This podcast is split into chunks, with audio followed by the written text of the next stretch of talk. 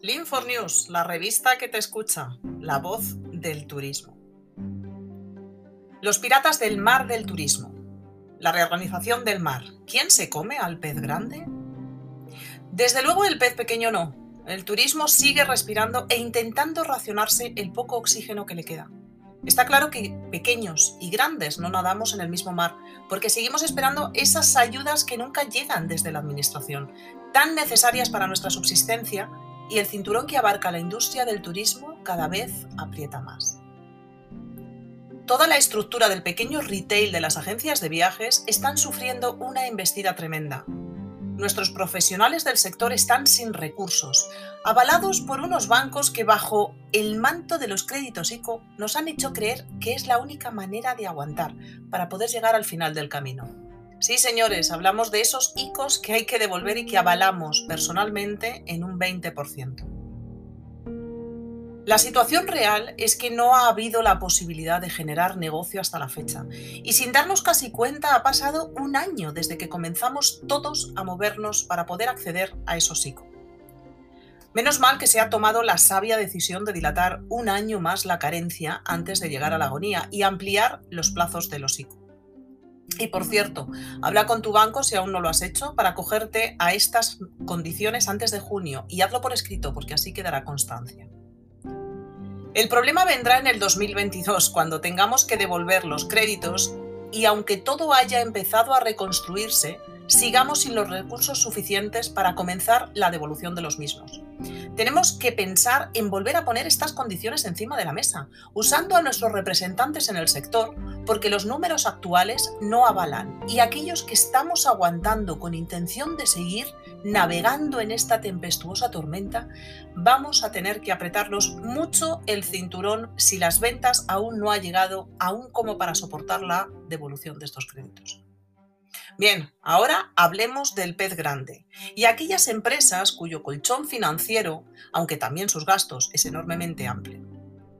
Y no solo eso, sino que además tienen acceso a unas condiciones de financiación que en muchos casos no tienen nada que ver con las del pez pequeño. No estamos echando leña al fuego. Es evidente que cada uno tiene que moverse en la dirección que pueda, pero las condiciones deberían de ser generalizadas y equitativas. Podemos comenzar por eso ICO que la mayoría de nosotros hemos avalado al 20% y que para muchos de los grandes se convierte en su caso en un 0%, siendo el gobierno el que avala el 100%. Aquí es donde tendríamos que incidir para conseguir que todos estuviésemos bajo el mismo paraguas respecto a las condiciones de financiación. Hay que trabajar por ello, porque esa discriminación financiera va a arrastrar a la quiebra a muchísimas microempresas y autónomos que de otra manera podrían subsistir. Quizás el siguiente punto y más importante es que los bancos, al tener deudas establecidas con ese mismo pez gordo, ni siquiera se plantea el no otorgar esas ayudas financieras para que continúen su andadura.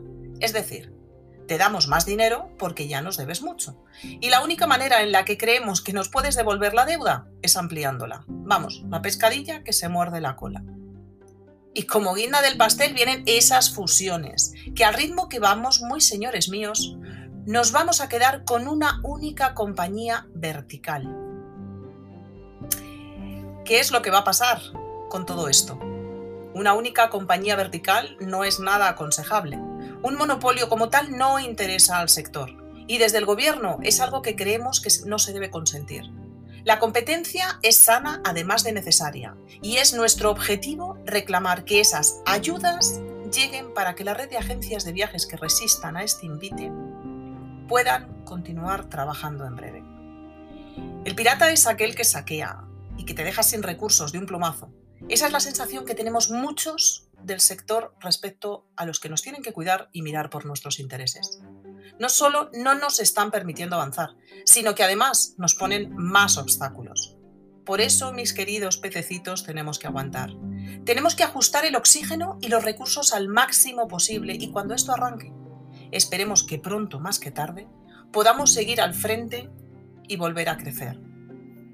Si quieres comentar este artículo o suscribirte gratis a nuestra revista, envíanos mail a info.linfortour.com. Recuerda que el FOR es con el número 4 y TOUR. O bien por WhatsApp al 0034 677 395128.